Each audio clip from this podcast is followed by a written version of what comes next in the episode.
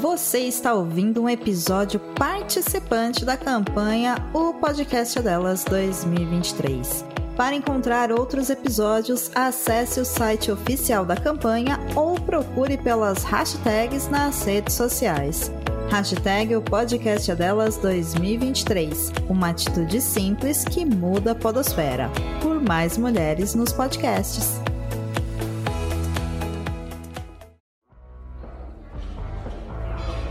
Só, que série que é pra fazer agora, hein?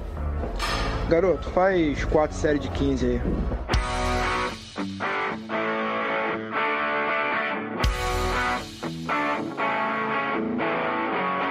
Você está ouvindo o podcast 4 de 15. Bom dia, boa tarde, boa noite. Eu sou a Deise Mota e estou aqui com as queridas professoras Ana Luísa. Dá um oi aí, Ana Luísa.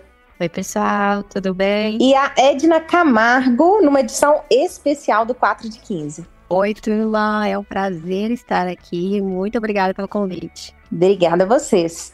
Bom, a gente tem alguns recados iniciais, porque esse podcast é para a campanha O Podcast é Delas, que tem como objetivo amplificar a voz das mulheres na comunidade podcaster, incentivando e dando visibilidade para as mulheres podcaster.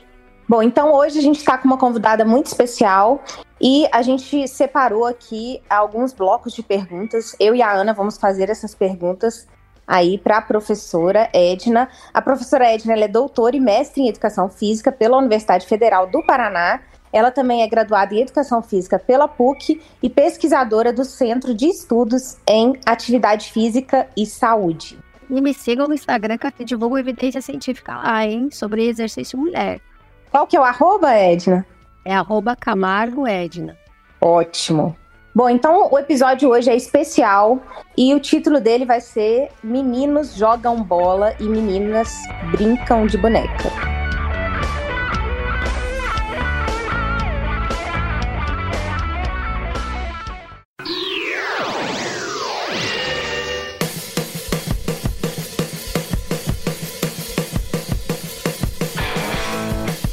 E a gente vai começar com uma pergunta para a professora Edna sobre o papel da cultura nesses estereótipos. A gente está vendo, né? Nessa semana a gente teve o lançamento aí também do filme da Barbie, né?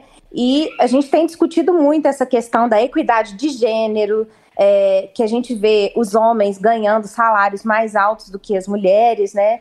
Não só nos trabalhos em geral, mas também no esporte. A gente vê também que as mulheres, elas tiveram, por exemplo, direito ao voto só é, recentemente, né? Inclusive até jogar futebol foi bem depois aí do que os homens. E eu queria saber, Edna, como que você acha que a sociedade influencia as mulheres a adotarem um estilo de vida sedentário? Isso acontece desde a infância ou é só a partir da vida adulta, devido a, a essa sobrecarga mesmo da vida da mulher, né? De ter, às vezes, é, uma tripla jornada aí. Ah, excelente pergunta. A gente já começou muito bem esse podcast. Então, quando a gente fala de exercício, esporte, atividade física, assim como outras áreas né, da nossa sociedade, é, essa área está em constante evolução, especialmente quando o tema é equidade de gênero. Inicialmente, era considerada uma prática permitida somente por homens, e isso tem um pedaço já, e há uma justificativa pelo fato de que talvez as mulheres sejam menos ativas do que os homens. Então, a participação da mulher no campo esportivo, ela ilustra um grande processo, um longo processo, na verdade, de superação, é, de desafios, contrariando informações do passado, informações médicas até, né? Tinha um discurso médico no passado que falava que mulheres não eram biologicamente aptas a se exercitar. Então, essa equidade de gênero nos esportes, ela vem é, em crescente evolução. E com certeza hoje o fato das mulheres serem nativas fisicamente, a gente tem um pedacinho de justificativa nesse, nesse passado, porque daí só os homens faziam exercício, só os meninos se exercitavam desde a infância, e demorou muito tempo para que a gente conseguisse mudar esses dados. Quando a gente fala também dessa, dessa história do passado, o, ba, o Barão de Coubertin, conhecido como pai da Olimpíada Moderna, ele também falava que era contra a participação feminina nos jogos. Então ele afirmava que uma Olimpíada com mulheres seria impraticável, desinteressante e imprópria. É, então já começou bem lá atrás toda essa história, né? Então, quem fazia esporte, quem fazia exercício eram os homens, eram, eram os meninos, né? E daí teve toda uma luta das mulheres contra, contra isso. E também quando a gente fala de, de esporte, né? A gente tem alguns marcos muito importantes no nosso, no nosso país, que não tem como a gente falar de exercício, esporte não, e não falar dessas, dessas mulheres como a primeira mulher brasileira a disputar uma edição dos Jogos Olímpicos, que foi a Maria Lenk. Então, é, eu sempre, quando eu falo isso na graduação, ou em cursos que eu falo né, sobre a mulher, eu falo assim: olha, gente, vocês sempre me perguntam por que, que as mulheres são mais inativas fisicamente. E toda essa questão cultural delas terem começado no esporte depois. E uma questão cultural muito forte, né? Porque no nosso país mesmo, a gente tem um buraco na nossa história esportiva feminina que permaneceu até 1978. Por quê? Porque lá na presidente da República no passado, Getúlio Vargas, ele decretou a proibição da presença feminina na prática dos esportes. E esse buraco permaneceu até 1978, quando caiu esse decreto que proibia as mulheres de fazerem esportes considerados masculinos. Então imagine, é, foram cerca de 40 anos lá em 1938 por aí, até 1978. Elas não podiam fazer futebol, não podiam fazer lutas marciais, não poderiam fazer exercícios de força, eu sou faixa preta de judô. Imagina eu não poder ir lá fazer meu judô. Imagina você querer fazer teu agachamento na academia lá escondida para fazer esse esporte, fazer esse exercício. Então a gente tem realmente um buraco, porque só depois disso, quando caiu esse decreto, que as mulheres começaram a fazer esses esportes que até então eram considerados masculinos. Então, se a gente pensar, tem toda uma história que proibiu as mulheres de fazer exercício. E com certeza, até a gente tirar isso da cabeça das pessoas, né? A cabeça das pessoas é alterada aos poucos. Aos poucos as pessoas foram colocando as meninas para fazer exercício, aos poucos, né? Isso, isso foi aumentando a prática de exercício para as meninas. Até hoje a gente vê que as, tem mulheres mesmo que falam: ah, não vou malhar muito, não, porque eu não quero ficar muito forte. É, né? Como se fosse fácil, é. né? E como se fosse uma coisa. É, é, que, que a mulher não pudesse fazer, né, um treino é. de força, não pudesse pegar peso. Sim. Então, veja bem, hoje a gente está tendo a Copa Feminina. Nós estamos perto de começar é, essa competição. E pensar que há 40 anos atrás, no nosso país, isso era proibido. Era para pensar o quanto essas mulheres cresceram em tão pouco tempo. Pensa no, nas lutas marciais, o quanto elas evoluíram, né? Em tão pouco tempo. Então, quando a gente fala desse desafio que as mulheres enfrentam como atletas, é, fora essa questão cultural, ainda tem a questão do esporte da maternidade. A gente tem a questão de abusos sexuais, infelizmente acontecem com, com mulheres, também acontecem com homens, a gente sabe disso, mas a, a prevalência é muito maior em mulheres. Nós temos a questão da falta de reconhecimento e o, o próprio futebol, quando a gente fala de futebol feminino e masculino, é, tá aí para mostrar isso, né? Essa diferença. Então, nós temos um, um silenciamento do esporte feminino na mídia também. Muitas vezes as competições masculinas são apresentadas, mas nem sempre as competições femininas são apresentadas. Nós temos também uma questão em, em relação à sexualização do corpo feminino, a questão dos uniformes. Então, são vários itens que a gente, que a gente é, pode incluir, muitas vezes fazem é, o esporte feminino não ser visto como o esporte masculino é visto. É, e voltando um pouquinho na questão cultural, algumas famílias também elas não entendem ainda o que é o esporte, porque às vezes elas pensam, ah, mas esse esporte é só de menino, esse esporte não pode ser feito por menina. É, então, há 20 anos atrás, 30 anos atrás, quando a gente colocava uma menina no judô, por exemplo, né, que é meu esporte, nem sempre os pais colocavam ela no judô, porque pensavam que o judô era um esporte masculino. Então, eu cansei de ver o meu sensei falando assim, não, o judô é para menino e para menina. Muitas vezes os pais já vêm com aquele preconceito por não saber. É, eu acho que quanto mais as pessoas falarem sobre isso desde a infância, né? Assim como o menino pode fazer balé, a menina pode fazer luta, mas é, a gente vai melhorar a compreensão da população sobre isso, porque nem sempre a menina gosta de fazer balé, ela gosta de fazer judô, ou vice-versa, né? O menino é, se sente mais à vontade fazendo dança. Então, acho que essa questão cultural a gente está evoluindo né, evoluiu bastante nesses últimos 40 anos em relação à prática desses esportes para mulheres, mas ainda precisamos evoluir bastante talvez essa esse aumento da compreensão, divulgar mais isso nas mídias, falar mais abertamente sobre isso nas escolas, talvez melhore né, a compreensão da, da população. Eu não sei se vocês viram, meninas, sobre uma decisão que foi divulgada agora no dia 18 de julho Na verdade, a decisão foi do dia 5 de julho.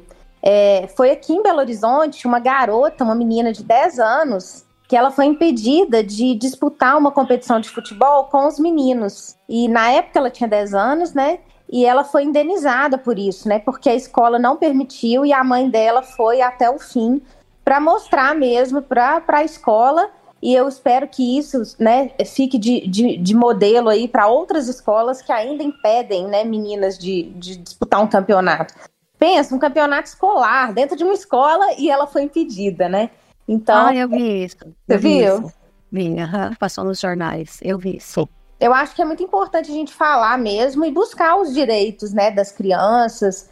Enfim, é, ela só queria jogar bola, né? Ela, as meninas também podem gostar de futebol. Então, eu acho que essa luta aí é de todas. É, e a gente tem que falar mais sobre isso, né? Tem que falar que meninos fazem dança, que meninas podem fazer luta marcial, podem jogar futebol, podem fazer o que elas desejarem, né? Eu acho que a gente precisa. E a educação física, principalmente as aulas de educação física escolar, tem um papel muito importante nisso, porque desde a infância é importante a gente aumentar essa compreensão. Eu sempre gosto de falar é, uma história que é. E para nós de Curitiba é muito claro, que é o seguinte: quando a gente ia para a escola há é, 30, 40 anos atrás, a professora da, da, escola falava assim: olha, a gente vai começar a separar o lixo. Isso aconteceu há décadas atrás. Curitiba é campeã da separação do lixo hoje, né? Então a gente chegava em casa e falava para as nossas mães que tinha que separar o lixo. Tinha que ter um lixo para plástico. Imagina, eu tinha menos de 10 anos. Um lixo para plástico, um lixo para papel, um lixo para orgânico. E a mãe tá maluca que nós vamos ter tudo isso de pote de lixo? Não dá. Mas Curitiba insistiu muito nisso. Então, foi falado nas escolas, a gente entrava no ônibus, tinha cartaz, a gente ia na igreja, no edital da igreja tinha cartazes, onde você ia na cidade tinha cartaz, informação. Passava um, um lixeiro que era um caminhãozinho de lixo, a gente falava um lixeiro, né? Mas era um caminhãozinho verdinho de lixo que ele só recolhia o lixo reciclado. Ele tinha um sininho que tocava, então quando ele entrava na rua, tocava o sininho e a gente sabia que tinha que levar o lixo que não era lixo. Ou seja, isso não deu certo na cidade de Curitiba e começou na infância, começou na escola. Então a escola levou para dentro da casa essa informação. Então eu acho que tudo que a gente faz na escola tem um forte potencial de dar certo. É, e a educação escolar pode ter um papel muito importante nesse, nessa informação em relação a desmistificar esses esportes, né? Para que meninos e meninas podem praticar o exercício que desejarem. Na escola do meu filho tem aula de futebol e quem dá a professora é uma mulher. Quem dá aula é uma mulher. Eu achei muito legal, sabe? E é uma coisa muito rara, assim, eu nunca tinha visto, ah, né? A gente, a gente acha até, é, é, assim, a gente fica surpreso, mas isso tinha que ser uma coisa super natural, né? Eu acredito que, assim, uma coisa que a gente tem visto atualmente, né, pegando esse hype, dois hypes, né, a Copa do Mundo Feminino e a Barbie, né, os dois acontecendo juntos. E saiu que um dos comentários mais publicados na live do Casé, durante a transmissão da Copa do Mundo, foi vá lavar a louça. Assim, né, numa tentativa de tirar, né, de, de tirar o poder de uma coisa que já tá aí, né? A Copa do Mundo Feminino é uma coisa que já está sendo realizada, que as meninas desempenham um papel maravilhoso, né, já é muito consagrada, principalmente aqui no Brasil. Então, assim, já é uma realidade e a gente ainda vê, né, essas coisas acontecendo, esses comentários pejorativos que levam, né, a gente olhar para o lado da Barbie, que é a criança que cresce já educada, né, para cuidar de um lar, para ser mãe, para ser dona de casa. E, né, como tudo, às vezes, se a gente for ver todas as associa associações, assim, elas levam um ponto comum. E aí, Edna, fala um pouquinho pra gente sobre como as responsabilidades domésticas e familiares, elas afetam o tempo e a disposição para atividades físicas, não só nesse tempo disponível para a mulher, né, é, como também no, no, no, imaginário, né, de criança dela, do, do que ela acha que é espaço para ela então, né? Porque a gente, enquanto mulher, a gente abraça a atividade de casa como se fosse uma coisa nossa, né? E aí agora a gente está é, já colocando o homem nesse espaço, mas de uma forma ainda muito inicial, né? Como se o homem fosse um ajudante e não estivesse cumprindo é, o papel normal dele, né? É, tem até outro dia no, numa conversa de, de amigas, assim, é, tinha uma moça que, que tinha um filho, e aí uma amiga nossa falou assim, ah, mas seu marido ele ajuda bastante, né, no cuidado com a criança e tal. Ela falou assim, ele não ajuda, ele só faz a obrigação dele, ele não me ajuda. Né? Então, como a gente também precisa de reeducar toda essa, essa nossa forma de papel do homem e da mulher na sociedade, né? É verdade, é bem isso mesmo, né? É, isso, isso é passar, isso já é entregue na mão da menina, isso já é entregue na mão da mulher, como se a casa e os filhos fossem apenas obrigação dela, né? Não é obrigação da mulher, não é, não é obrigação do homem. E na minha casa também, nós somos seis filhos, os meus irmãos nunca fizeram nada, absolutamente nada em casa, era só as meninas. E hoje eu vejo as, as minhas cunhadas, as minhas irmãs, é, e elas educam os meninos a fazerem as atividades, para eles saberem que eles têm atividades em casa. Eu tenho a minha irmã que o marido dela, ela tem um filhinho, né? Ela tem um menino e uma menina. Mas o marido e ela, eles dividem as tarefas é, de casa. As crianças vão crescer vendo isso né? Que tanto ela quanto, quanto a mamãe quanto o papai fazem as tarefas de casa. Porque daí entra uma outra parcela do fato da mulher nem sempre fazer exercício, porque daí ela se esgota só com as atividades da casa. Ela tem a família, ela tem a casa, ela tem o trabalho dela, muitas vezes ela estuda fora. Quando ela vai fazer exercício, acha que ela vai ter força para fazer exercício? Ela vai chegar morta, ela vai chegar cansada, o que faz muitas vezes que ela deixa o exercício e é, ela, né, o momento dela de lado. É, e tudo isso é na infância. Tudo isso a gente tem que colocar na infância. Eu costumo falar assim: você escova os dentes hoje depois das refeições, você tem esse cuidado com os seus dentes, porque desde a infância sua mãe fala isso. Então, tudo que a gente consegue colocar, né, desde a infância, aumenta as chances de fazer isso no, é, na vida adulta. Quando a gente fala de exercício, é, existem alguns níveis de influência que podem fazer com que a gente seja mais ativo fisicamente ou menos ativo fisicamente. Dei muito isso no doutorado, no doutorado eu trabalhei em nível de influência. Daí esses níveis de influência é o seguinte, você está ali no centro, e para você fazer atividade física, tem os níveis intrapessoais, que seriam você gostar de uma atividade, você se sentir bem, você ter força de vontade para fazer ela, você ter disposição para fazer essa atividade, você saber executar ela, então isso vai desde a infância, como que foi a sua capacidade em relação ao exercício, o que você aprendeu, o que você não aprendeu, a sua saúde, o seu corpo. Muitas pessoas não fazem exercício físico porque acham que não são aptas fisicamente ou porque estão fora do peso. E daí ficam, às vezes, esperando baixar o peso corporal para daí começar a fazer exercício, quando na verdade é o contrário, né? Que tem que acontecer. Você começa a fazer exercício físico e a partir do momento que você começa a exercitar regularmente, os benefícios vêm. Um deles é o controle do peso corporal. E mesmo se não vier, né, esse controle do peso, a gente tem os benefícios, Já estão né? aparecendo. É, eu ainda acho que existe um, um, é, um mito de que a pessoa que faz exercício, ela tá querendo emagrecer. Inclusive, se a pessoa for magra, eu já vi, nossa, mas você é magra, você não precisa pra academia, sabe? Tipo assim, pelo amor de Deus. É, porque parece que é o único resultado que vai aparecer, né? Ou que precisa aparecer. É, exatamente. A gente, essa discussão, ela, é. sobre o corpo também, esses padrões, né, de corpo, eu acho que cada um tem o seu corpo. A gente tem uns movimentos muito legais agora sobre, sobre o corpo livre mesmo. Seja ele um corpo que, que seja fora do padrão, ou que a, uma pessoa que esteja acima do peso ou não, né? Eu acho que a gente tem que fazer o exercício buscando bem-estar, a saúde, né? E eu acho que muitas vezes, não sei se vocês vão concordar comigo, essas pessoas que têm os corpos muito perfeitos, elas têm muito mais distúrbios, é, é, transtornos do que as pessoas que têm corpos mais reais, né?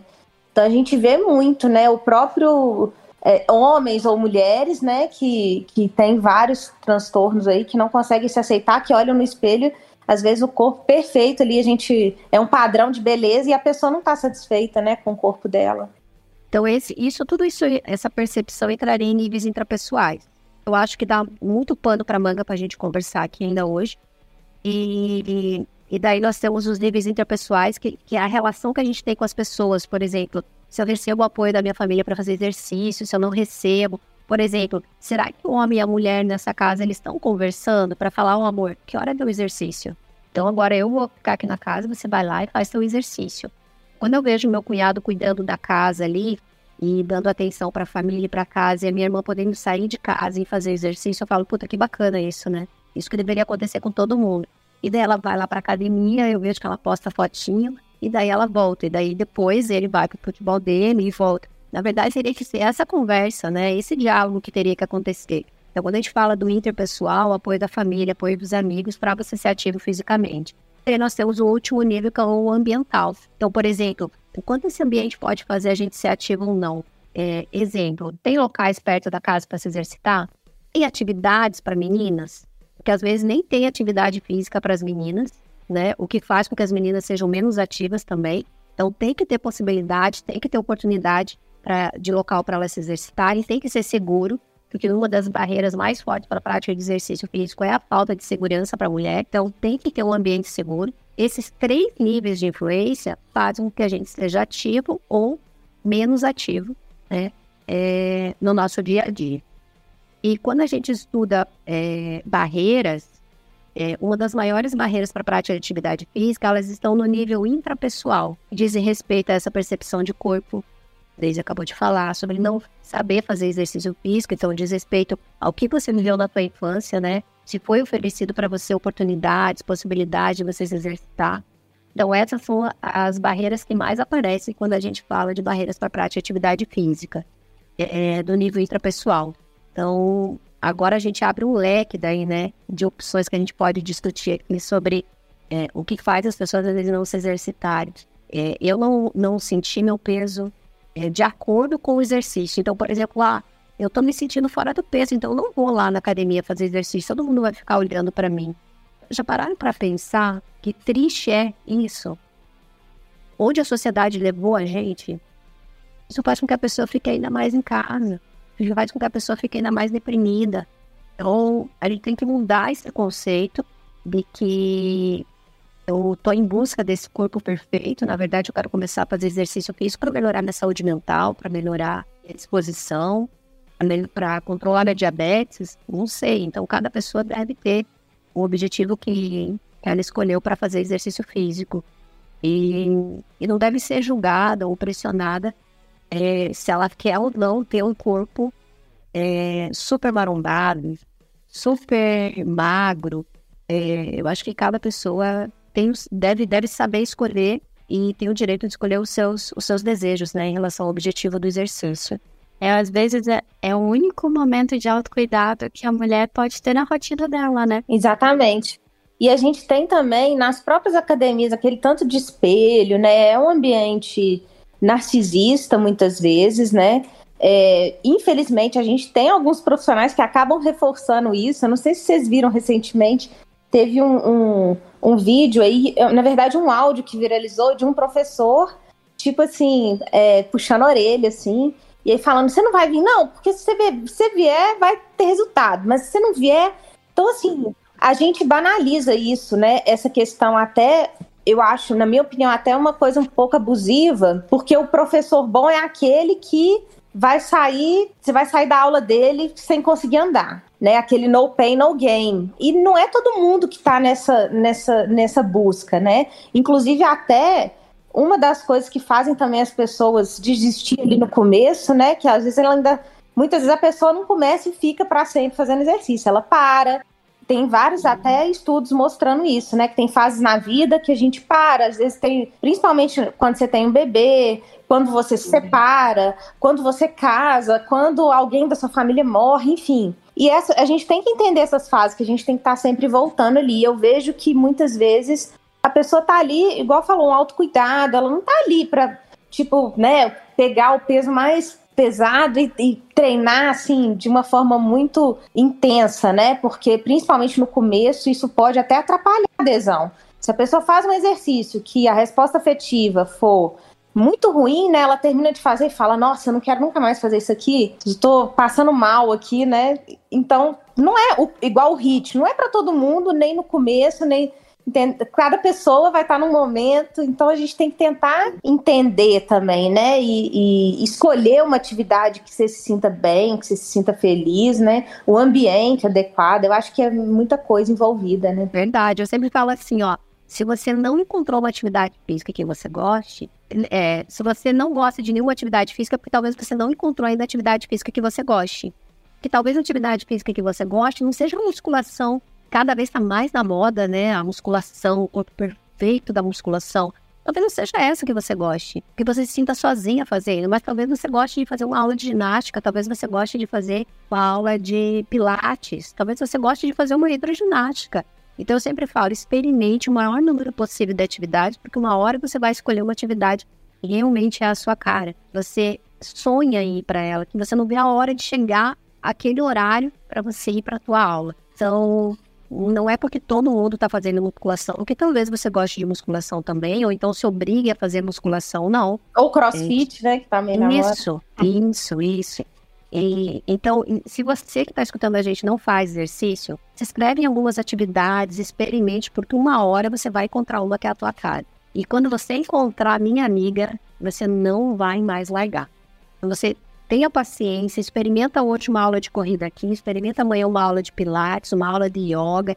Vai experimentando que uma hora você vai encontrar que você goste. Existem estratégias para conciliar a rotina com a prática de exercícios? Existem algumas estratégias sim, mas a gente tem que lembrar que sempre as estratégias a gente pode mudar, né, de, de, de pessoa para pessoa. Então eu sempre falo assim para os pessoal que faz os meus cursos, né? É, você tem que conhecer a vida da sua aluna para conseguir ajudar ela melhor. Porque você é quem entende do exercício, né, dos fatores que estão associados a isso, das estratégias que a gente pode colocar. Então, quanto mais você conhecer a sua aluna, melhor.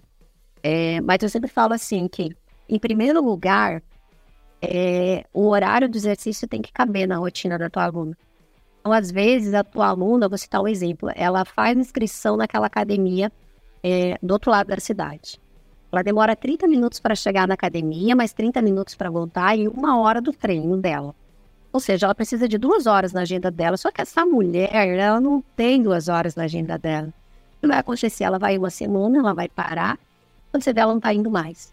Então, o primeiro passo é a gente colocar um horário na nossa agenda que realmente cabe.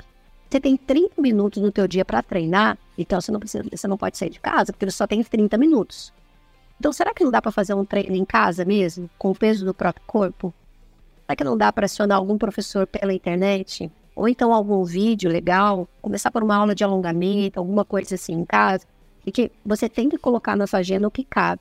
Porque senão a chance de você desistir aumenta. E também não pode ser alguma coisa que você é, altere muito a tua rotina. Por exemplo, eu vou ter que chegar em casa do trabalho, vou ter que pegar as minhas coisas para daí rodar a cidade para ir lá na outra aula lá do outro lado da cidade, talvez não dê certo.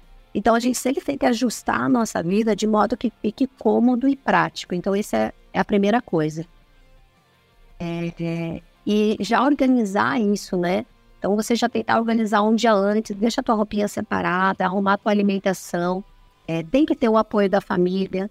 Então, é, os maridos precisam conversar com as esposas, as esposas precisam conversar com o marido para porque você tem que ter essa rede de apoio. Essa rede de apoio é muito importante, principalmente se você é casada, se você tem filhos. Se você não tiver essa rede de apoio, a chance que tem de existir aumenta muito mais. É, é, outra coisa, sempre pensar na satisfação, né? Você gostou dessa aula, essa aula foi atrativa para você. Daí você falou uma coisa muito importante. É, nem todo mundo talvez goste de exercício intenso. Então, se você já começar com exercício intenso, a chance que tem de desistir aumenta. É, tem um estudo bem bacana também que fala que o HIT, né? Ela citou o HIT. Fala que o HIT, quando a gente não tem acompanhamento, por exemplo, eu não faço com personal trainer, ou não tenho um professor me ajudando o tempo todo, é, e eu faço HIT, a chance de desistir aumenta.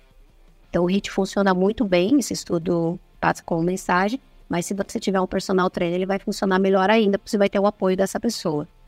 É, outra coisa que funciona. Então, em relação à intensidade, talvez é, começar por uma intensidade leve é, faça você ter melhor aderência e adesão a esse exercício. E outra coisa que eu queria falar também é que tem vários estudos, eu estudo muito apoio social. Então, tem vários estudos que falam assim: E para mulheres, se ela tem companhia, aumenta a chance de adesão e aderência. Então, por exemplo, é, você treinar com uma amiga, você treinar com uma irmã, ou treinar num grupo de ginástica, aumenta a chance. Eu sempre, quando eu vejo dentro das, meus cursos, né, para personal trainer, eu falo personal trainer, você tem que abrir o olho. A mulher é a pessoa que mais procura personal trainer. E outra, ela gosta de treinar é, com companhia. Então, se você lançar um treinamento que você vai atender mãe e filha, ou então duas irmãs, talvez você tenha essas alunas pelo resto da vida, ao contrário de você lançar algo em que você vai dar aula para ela sozinha. Então, tem algumas estratégias que funcionam bem para as mulheres. E esse negócio de ter companhia para treinar é campeão. Eu queria te perguntar uma coisa com relação a essas estratégias para conciliar com relação à rotina. Se é, o caso, por exemplo, da gente incluir um transporte ativo, ou ir de bicicleta para o trabalho, ou ir a pé na padaria, isso também contaria? É, isso também pode ser considerado uma atividade? Isso pode ajudar a pessoa depois até começar a fazer um exercício, não uma atividade física? Ah, excelente. Qualquer coisa que faça a pessoa se tornar mais ativa já dará maior disposição para o dia seguinte. Eu sempre falo assim: se hoje você não tem disposição, é reflexo do que você fez ontem. Então, se você conseguir se exercitar hoje, amanhã você vai acordar muito mais disposto. É, então, se você não consegue nenhum horário para treinar e tem a chance de, de ir pedalando, né? Sempre pensar na tua segurança. Se você tem a chance de ir pedalando para o teu trabalho, com certeza você vai ficar mais ativa, vai ter melhor disposição e vai chegar uma hora que você falar, caramba, eu tô tão bem com essas pedaladas que eu tô dando que eu acho que eu vou me inscrever no CrossFit aqui da cidade. Então, com certeza isso funciona, aumenta o gasto energético. E, e eu sempre falo para as meninas, se você puder fazer esse transporte é, ativo, né, dependendo dos locais que você mora, é, com certeza é uma ótima possibilidade, uma grande estratégia para sair do sedentarismo. É, tem muita gente que fala, ah, se eu não fizer meia hora, não conta, né? E hoje a gente pode ir acumulando aí algumas caminhadinhas. Acho que caminhada é, uma, é um exemplo de exercício mais acessível que existe, né? Porque, tipo, é simples, é barato, você, né, pode fazer em qualquer lugar, praticamente. Você pode viajar, você pode fazer perto da sua casa, né? E aí, mas aí tem essa questão da segurança também que você citou, que eu acho que acho que toda mulher já passou por isso, né? Com relação à, segurança, de ter que amarrar um moletom na cintura, né? Para não sofrer assédio, enfim. É algo bem complicado. Sim, verdade, Deise. E agora me lembrou uma coisa bem importante. Eu tenho um estudo eu fiz durante o mestrado que é barreiras é, sobre o uso de bicicleta, né? E o que as mulheres mais falavam é que o que impedia elas muitas vezes de usarem a bicicleta é porque os homens ficavam mexendo com elas nas ruas, né? E a gente tem um instrumento validado de barreiras para investigar barreiras para a prática de atividade física. E uma das questões é sobre os homens mexerem na rua com as mulheres, né? Assovio, comentários desagradáveis. Então, para você ter ideia, isso entrou no questionário foi validado e a gente utiliza ele nas pesquisas científicas. Então, para vocês verem como isso é forte, né? Como isso faz com que, como isso faz afastar as mulheres da prática de exercício, né? É, então, essa ideia da mulher ter companhia, talvez ela se sinta mais protegida se ela estiver treinando com uma amiga, com uma mãe, ao invés de sozinha, né? É, mas de maneira nenhuma vai tirar o desconforto caso aconteça é, algum assédio assim, com, com certeza, né?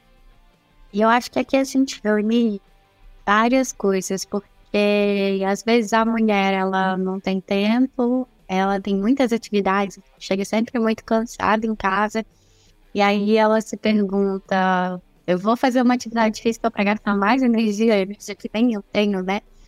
Mas aí, aqui, para quem está ouvindo a gente, né, você pode fazer uma atividade que não seja extenuante, principalmente se você está muito parada, começar aos poucos é o recomendado, né? Não é só uma possibilidade, mas é o que a gente deve procurar seguir, né? Uma progressão, daí né? levando o corpo ao movimento aos poucos, para que também a mulher não chegue em casa toda dolorida e não consiga fazer as atividades que ela necessita e depois nunca mais volte na academia, né? Então, é importante isso, é importante que ela busque algo que ela goste, é importante ela girar essa roda de se eu fizer atividade física, eu vou conseguir cumprir as minhas atividades com mais prazer, com mais tranquilidade. é com menos estresse, porque minha saúde mental vai estar melhor, corpo vai estar melhor, minha disposição, né? Toda a saúde da mulher em si, né? E, e procurar, assim, até se eu tenho possibilidade de me exercitar nesses momentos de deslocamento, se eu tenho possibilidade de me, de me exercitar só no final de semana, é, né? Mas é uma possibilidade. Então que a gente não, é, a gente vai entrando com exercício nos momentos que são possíveis, né? E não aquilo que seria o ideal, né? Porque o cenário ideal é que só que a gente não fique parado, que a gente vá buscando esses caminhos porque é, é, é, necessário que a mulher ela vá desenvolvendo né, esse, esse momento de autocuidado, de saúde. E aí, Edna, você podia dizer um pouquinho para gente sobre quais são as doenças mais comuns, as doenças crônicas em mulheres sedentárias? Eu acho até que eu vou citar não só doenças crônicas, porque tem algumas doenças que aparecem mais no, no público feminino. E o exercício físico poderia ajudar essas mulheres a, a gerenciar melhor essas dores, a viverem com mais saúde. Então, quando a gente pensa em doenças mais comuns entre as mulheres, nós temos a osteoporose, é, que é a perda da densidade de massa óssea, né? É, isso é mais forte nas mulheres e ocorre devido à diminuição da produção de estrogênio durante a menopausa. Então, ela acontece com maior prevalência nas mulheres.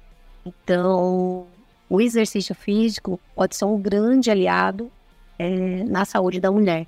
Quando a gente pensa nessa osteoporose. Então, eu sempre falo assim para as mulheres: você precisa de exercício de força.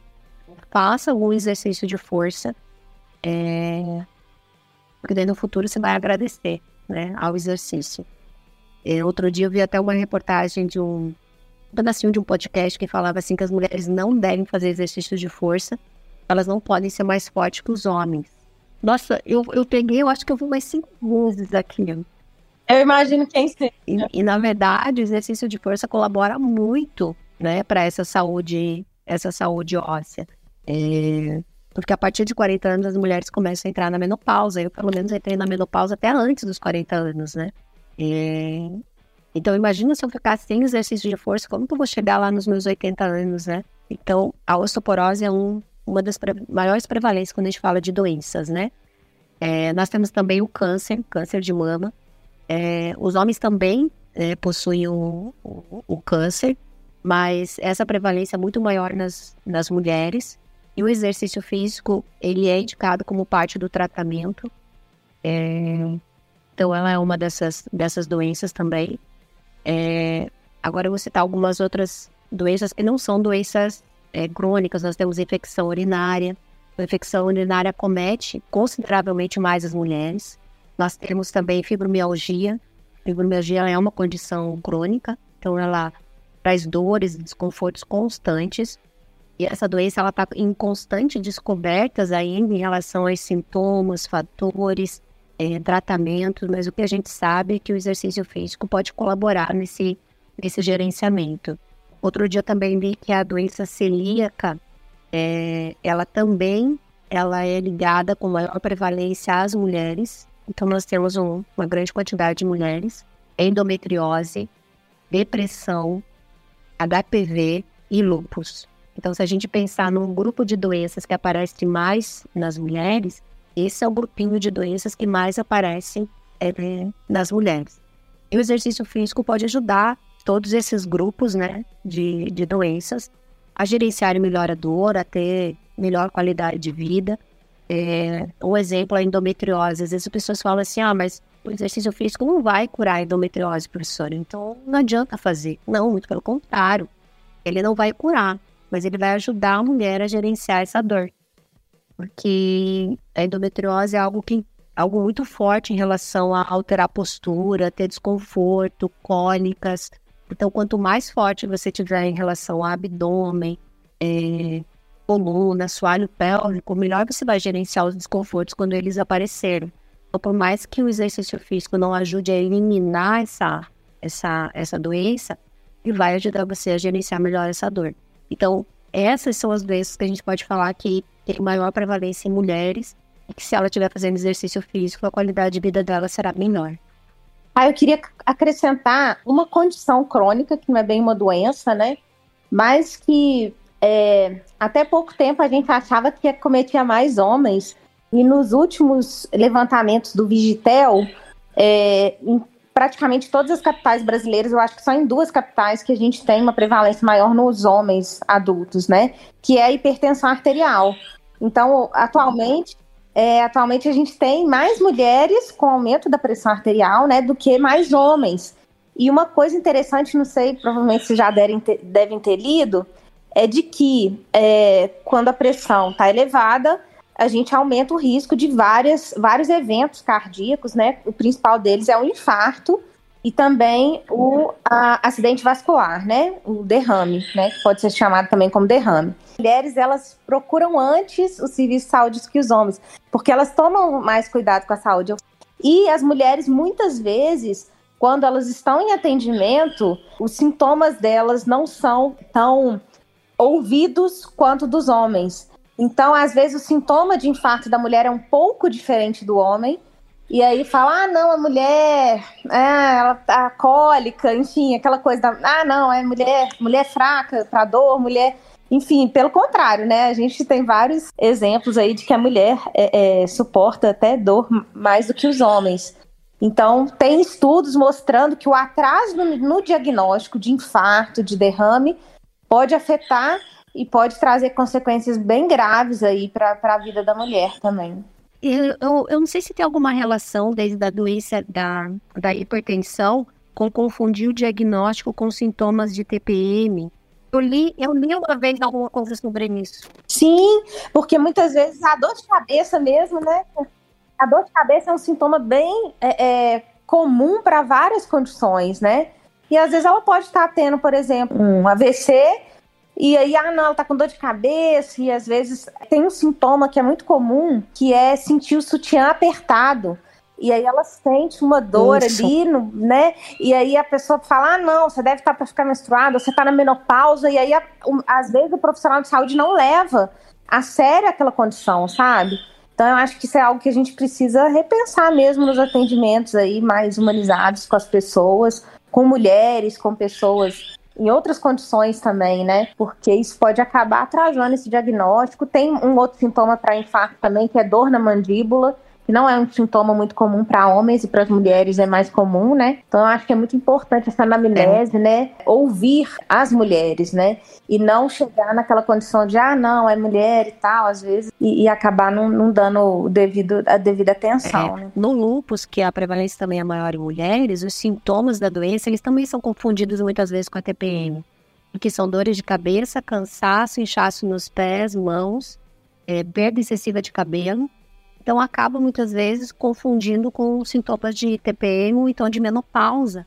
Então às vezes a mulher é, tá, tá com o diagnóstico de lúpus, mas há confusão em relação aos sintomas. E, e, algumas outras doenças também são assim, né? Então, por exemplo, às vezes ela tá com, com depressão e ela pensa que é algum sintoma de TPM, de menopausa.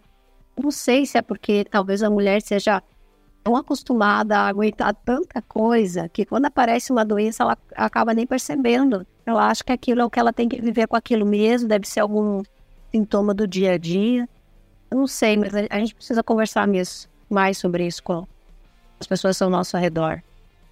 É, a próxima pergunta é até um pouco sobre isso, porque é sobre essa conscientização dos benefícios da atividade física para as diferentes fases da mulher. E aí a gente tem, por exemplo, a menarca, né? A gente tem a questão das fólicas, muitas vezes pode impedir ali a prática de atividade física. Depois a gente tem, por exemplo, a questão dos tratamentos de fertilização, né, que podem inclusive afetar nossa saúde, nossa, nosso risco cardiovascular. É, depois a gente tem a questão da gravidez, e aí eu acho que a Edna pode até falar melhor, porque há pouco tempo atrás, aí, não muito tempo, a grávida mal podia pegar peso, né? Como é que você vai colocar ela então para fazer um exercício de força, um treino de força, né? E a gente ainda tem muito isso, infelizmente. Depois a gente tem a menopausa, né? E aí a gente tem algumas pessoas com sintomas, grande parte das mulheres com sintomas, né, que podem afetar a qualidade de vida dela. E por último, para fechar essa conscientização aí, para a Edna falar um pouco sobre essa conscientização, eu queria lembrar que as mulheres vivem mais do que os homens. A expectativa de vida das mulheres é bem maior do que a dos homens, né? Então, como que a gente pode promover essa conscientização, principalmente com relação à qualidade de vida? Porque não adianta a gente viver muito, né? Se a gente viver aí com uma qualidade de vida ruim. É verdade, é verdade. É, então, a mulher pode fazer exercício físico em todas as fases da vida dela. É, ela está grávida e não tem nenhuma contraindicação, ela também pode fazer exercício. Então, durante muito tempo, pensava-se assim: a mulher, por exemplo, a mulher era ativa fisicamente, ficava grávida, os três primeiros meses ela parava de fazer exercício físico, é, com medo de, de ter algum risco de aborto, e depois voltava a fazer exercício. Então, o que, que se sabe, sabe-se hoje? E o exercício físico, ele traz benefícios para a mulher e para o bebê em todas essas etapas. Então, ela não precisa parar esses três primeiros meses. Então, a, essa, essa chance de ter aborto espontâneo, é, ele não é decorrente do, da atividade física, do exercício físico. Então, essa ideia de que ela não poderia fazer esses três primeiros já foi retirada. Então, se a mulher não tiver nenhuma contraindicação, ela pode fazer exercício durante todos os meses. E daí procurar um profissional de educação física é, e seja especialista nesse tratamento com, com mulheres grávidas, que nesses nove meses o corpo dela vai sofrer alteração, alteração em relação ao equilíbrio, é, à disposição. Então, a prescrição de exercício para esse público em específico, né, mulheres grávidas, é, é muito importante. E 30 minutos, três vezes na semana, já trariam benefícios para ela reduzir a chance de ter é, a hipertensão na gravidez e a diabetes na, na gravidez. É, isso só com trabalho aeróbico, não estou nem falando do trabalho de força. Se ela fizer trabalho de força, os benefícios aumentam ainda mais. E se ela conseguir se exercitar todos os dias um pouquinho, aumentar esses benefícios. Então, se ela conseguir fazer trabalho aeróbico e de força, para a saúde, para ela e para o bebê. Então, aquela ideia de que mulheres não podem fazer exercício físico na gestação é, está bem equivocada, pode sim. Tanto depois que ela ganhar o neném no pós-parto, ela também pode fazer exercício. Algumas mulheres, depois que ganham o neném, estão aumentando, elas, elas não fazem exercício físico porque elas têm medo que o leite seque. Não sei se vocês já ouviram falar sobre isso. Sim, isso. É, então, não, ela não vai secar o leite, né? Então, ela pode fazer exercício físico e amamentar sem problemas. Então, existem vários mitos assim. Então, o exercício físico faz bem para ela durante a gravidez, no pós-parto, para ela, para a saúde do bebê. É, o que, que é importante? Que ela não tenha nenhuma contraindicação para fazer esse exercício físico. Daí, aos poucos, aumentar essa quantidade. Mesmo, aquelas mulheres que eram inativas fisicamente, desejam começar a fazer exercício, porque às vezes acontece da mulher ser inativa, mas ela ficou grávida, ela quer começar a mudar a vida dela né? E, já, e ter um filho já é um ótimo motivo para querer ser mais saudável e durar mais anos de vida com qualidade, né? Então, mesmo essa mulher que nunca fez, pode começar a fazer exercício físico que terá benefícios. É, na terceira idade, nem se fala, então manter-se ativa na terceira idade é fundamental. E tem uma coisa que entra na terceira idade na gravidez, as pessoas falam assim, ah, tem que trabalhar o assoalho pélvico. Então, quando, quando falam de gravidez, todo mundo fala, ah, tem que trabalhar o assoalho pélvico, a primeira coisa que eles falam, né? Tem que trabalhar todo o corpo, mas também fortalecer esses músculos do, do assoalho pélvico é, durante a gestação, é, na terceira idade, é, até porque a flacidez nesses músculos pode resultar nessa incontinência urinária, né? Então, tem muitas mulheres que a gente vê hoje que não fazem exercício físico, outro dia mesmo, uma mulher me procurou e ela falou: Ah, mas eu não posso fazer exercício físico porque eu tenho incontinência urinária. Depois que eu tive bebê, eu tive incontinência urinária, então eu não posso porque eu tenho escapes, né? Então, como que eu vou lá fazer exercício? Nossa, eu acho que eu fiquei duas horas da minha vida ali conversando com essa mulher e explicando para ela que é, o, ter incontinência urinária não é normal, que ela pode reverter o processo, né? Se for muito grave, a gente vai procurar ajuda da fisioterapia pélvica. O profissional de educação física tem que ter essa, essa ideia de que é um trabalho junto, né, com a fisioterapia pélvica, que ela consegue reverter esse processo e que hoje a gente tem equipamentos, né, na, no mercado, é, roupas íntimas, protetores que ajudam a gente nessa fase da vida e que você vai utilizar eles até você se sentir melhor e esse escape não acontecer mais. O que não dá é ficar parada, né? Ficar vivendo com a incontinência uma vez que a gente pode reverter o processo.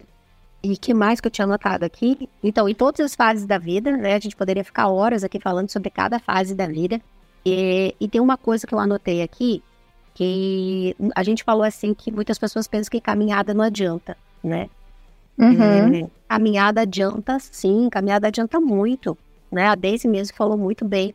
E que a caminhada todo mundo pode fazer, né? Se é mulher, se é homem, a gestante, se é idosa.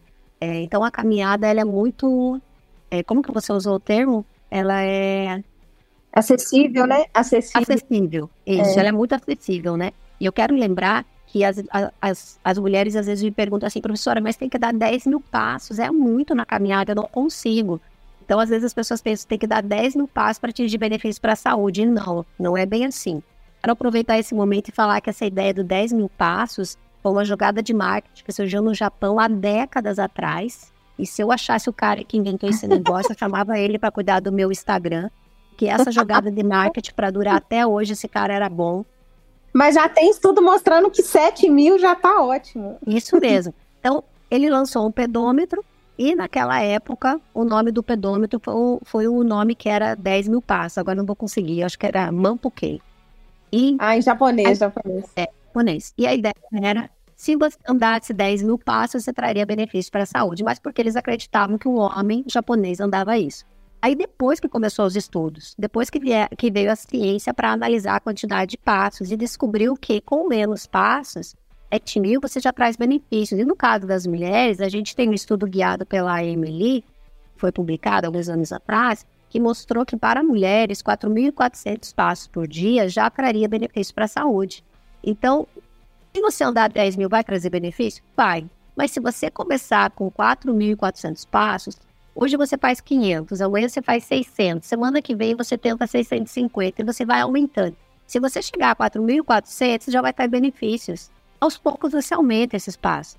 Então, às vezes, a gente fica esperando aquele número que talvez a gente nem consiga fazer, né? Aquele número gigantesco que assusta. Então, eu quero dizer que isso foi uma, uma grande jogada de marketing. A gente consegue benefício com menos passos. Então, você não consegue 10 mil, mas talvez você consiga mil e logo, logo consiga 4.400, que é esse estudo da MV que mostrou que traz benefício para a saúde. Por dia, isso. E o- eu queria até comentar uma coisa desses passos, é, apesar é, que a gente vai, não sei como é que tá o tempo aí, que é o seguinte, muita gente fala, ah, os passos, os passos. Só que assim, os passos, você não sabe qual velocidade que a pessoa tá, se ela tá andando rápido, se ela tá andando devagar. E se a pessoa pedalar? Aí ela vai atingir os minutos diários, digamos assim, recomendados, mesmo sem ter feito os passos recomendados. Então, assim, é só uma ideia para a gente se manter um pouco mais ativo. O ideal é você instalar o aplicativo de celular. Para quem não tem o relógio, tem vários aplicativos que você pode colocar lá. E, e é só digi- digitar lá na loja de aplicativos, pedômetro. E aí você faz um dia para ver quantos passos você está dando. Então, se você está dando, sei lá, 3 mil passos, tenta aumentar para 4 mil. Agora, se você já dá 4 mil, tenta aumentar para 5. Porque cada pessoa tem uma variação muito grande, né? Dependendo da rotina. A gente fica muito preso nesses passos. E a outra coisa que eu queria comentar com relação à caminhada é que é, as, pessoas, as mulheres, principalmente, dependendo da atividade de alto impacto, elas podem ter é, dor na mama, dependendo do tipo de top esportivo. Inclusive, tem um, um grupo lá na, na Austrália muito legal, gente. Não sei se vocês viram já estudos desse, Já, desse grupo já. eles fazem, tipo, eles colocam é, alguns pontos para analisar o deslocamento da mama durante a corrida, por exemplo. Né? E qual que seria o top esportivo, aonde que tem que ter mais suporte para promover um, uma, é, é, um bem-estar maior né, durante a prática. Por quê? Porque dependendo da atividade, a mulher pode sentir dor mesmo, né? Dependendo tanto do, do tipo de top, o tipo de atividade e o tamanho da mama, né? Quanto maior a mama, maior o deslocamento. Então, a caminhada, como é um exercício de mais baixo impacto, né? Às vezes a pessoa vai correr e fala, ah, eu não consigo correr porque eu tenho, eu não tenho um top muito justo tal, e aí eu sinto dor. Então a caminhada já é um começo, né? E depois aí tem que ajustar todos esses fatores, né? Com relação principalmente ao suporte, né? Ah, é verdade. Outro dia mesmo eu dei um, fiz um podcast e a gente ficou falando muito sobre a mama. A gente falou muito sobre a mama. Eu, eu até falei que eu lembro as minhas alunas, toda vez que for fazer um exercício, é, colocar um, um top firme às vezes dois tops, né? Isso, às vezes dois tops. Porque às vezes você deixa de fazer exercício físico por causa do desconforto da mama. E às vezes o personal trainer, que é homem, acaba nem perguntando ou informando isso para a mulher, porque ele nem sabe que é importante, né? Porque ele não sente a dor que a gente sente, né? Eu sempre falo, gente, a gente tem que conversar mais a respeito desses itens com as mulheres. Porque às vezes a mulher deixa de ir numa aula de jump, deixa de ir numa aula, sei lá, de bike, ela tá sentindo desconforto. Imagina na fase menstrual que algumas mulheres sentem desconforto na mama. Então, o seio bem firme, bem apertadinho, é, vai fazer com que ela não sinta esse desconforto na hora do exercício. Então, a gente tem, o personal trainer tem que conversar também sobre esses detalhes, assim como tem que falar com a saúde da mulher, é, quando ela sente cólicas muito fortes, porque cólica muito forte também pode ser um sinal de é, endometriose e outras, outras doenças, é, a gente tem que conversar mais a respeito desse, desse tema, né? Que é a mama. Depois deixa pra gente o episódio, pra gente pôr no comentário aí. É, inclusive o laboratório que fica aí pertinho da ERD, a Biomecânica Aplicada, o laboratório da UEL. Ele faz também pesquisas semelhantes a essa da Austrália que você citou. Então o Brasil também tá, tá bem interessado nesse assunto. Ah, é? Que legal. Mas pra gente já ir caminhando pro final, é... então, Edna, juntando tudo isso, assim, essa necessidade com aquilo que a gente comentou lá no início, que é eu me sentir incluída, acolhida no, nos espaços, né? Como é que a gente pode fazer assim, enquanto empresa privada, né, que oferece atividade física, ou enquanto governo e empresas que podem também incentivar é, essas mulheres a serem mais ativas? O que, é que você vislumbra, assim, que você tem muitos anos, né, que e tudo esse assunto já deve ter pensado em várias estratégias. O que, é que você acha que seria mais efetivo, assim, para que a gente possa contribuir para um cenário mais saudável para as mulheres? Eu sempre falo assim, ó, que se, eu, se fosse me dado o poder para falar, ó, você tem poder e dinheiro para fazer isso, o que, que você faria? Em primeiro lugar, todos os bairros tem que ter atividades para meninos e meninas. Em primeiro lugar, a gente tem que ter oportunidades e possibilidades de atividade física exercício físico a meninos e meninas. Que muitas vezes as meninas não são ativas fisicamente porque não tem os locais. Então, no bairro já deve ter esses esportes, é, essas opções. Nas escolas também. Então, quantas escolas eu fiz o meu mestrado, é, meu doutorado nas escolas, né? Com crianças e adolescentes. Quantas escolas a gente visitou onde só tinha oportunidade de contraturno para meninos, não tinha para meninos? Nas escolas, a gente também precisa ter isso, oportunidades e possibilidades. A gente tem que aumentar as seguranças, a gente precisa de segurança aumentada. Existem várias campanhas pelo país de segurança aumentada no trânsito, nos horários de entrar na escola e sair da escola. Mas a gente também precisa dessa segurança aumentada no horário que essas crianças vão embora do contraturno. Porque às vezes a criança sai seis horas do contraturno, tem uma segurança aumentada, né? É, mas depois, quando ela sai do, esporte, que é lá pelas sete e meia da noite, às vezes não tem mais segurança. Então, se a gente quer que nossos filhos, as nossas meninas, façam esporte depois do horário da aula, precisa ter uma segurança em relação a isso. A gente precisa melhorar a segurança, precisa dar oportunidades e possibilidades. E quando a gente fala de, de mulheres, é, a gente precisa incluir mais atividade física é, de maneira que não seja uma réplica, por exemplo, ah, tem é, musculação. Beleza, musculação vai vir homens e mulheres, mas às vezes a gosta de musculação. Quais as possibilidades que tem de oferecer atividades diferentes para essas mulheres nessa academia, nesse clube, ou então montar grupos específicos para as mulheres que elas se sintam mais acolhidas. Por exemplo, esse grupo é específico para mulheres que estavam sedentárias e querem começar a ser ativas gente vai montar um grupo aqui específico de mulheres é, no pós-parto. Às vezes você começa a fazer exercício, chega lá, todas aquelas mulheres super saradas, super ativas fisicamente, você não consegue nem introduzir conversa no meio delas, porque a tua vida é totalmente diferente da vida delas. Elas fazem exercício, fazem dieta, não têm filhos, é, e você está vindo do, do, do, do momento em que você acabou de ter neném, você tem uma horinha para você treinar e já tem que voltar para casa correndo. Eu acho que essas esses locais privados poderiam criar grupos específicos de treinamento para mulheres mais voltada com a realidade das mulheres.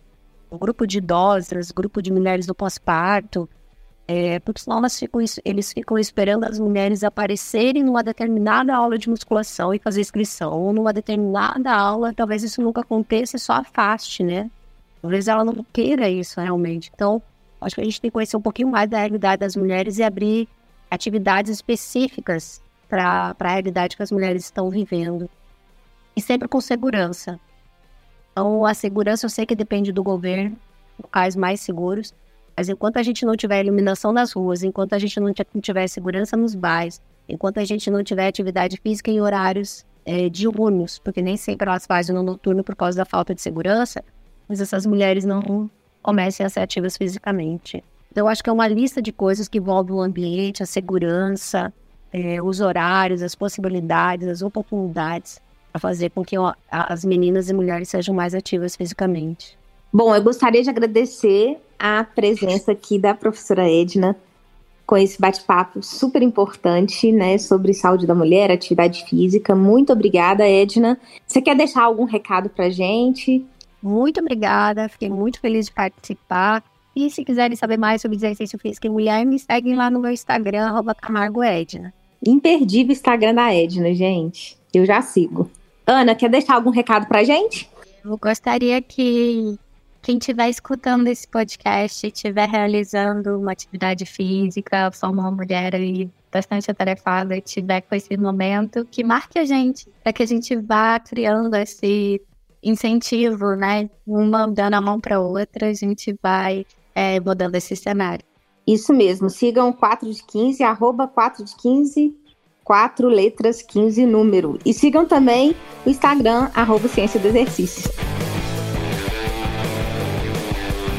Apresentação: Deise Mota e Ana Luísa Lopes. Produção e edição: Ana Luísa Lopes. As artes foram produzidas pela Ana Luísa Lopes. A música de abertura é uma composição do Anderson Botega e as vozes da introdução são do Diogo Bob e Marlos Sanuto. O 4 de 15 ele também faz parte do portal Deviante, que é o maior portal brasileiro de divulgação científica em formato de podcast. Então, se você curte ciência, dá um pulinho lá que você vai achar muita coisa legal para ouvir. Fique bem e até o próximo episódio.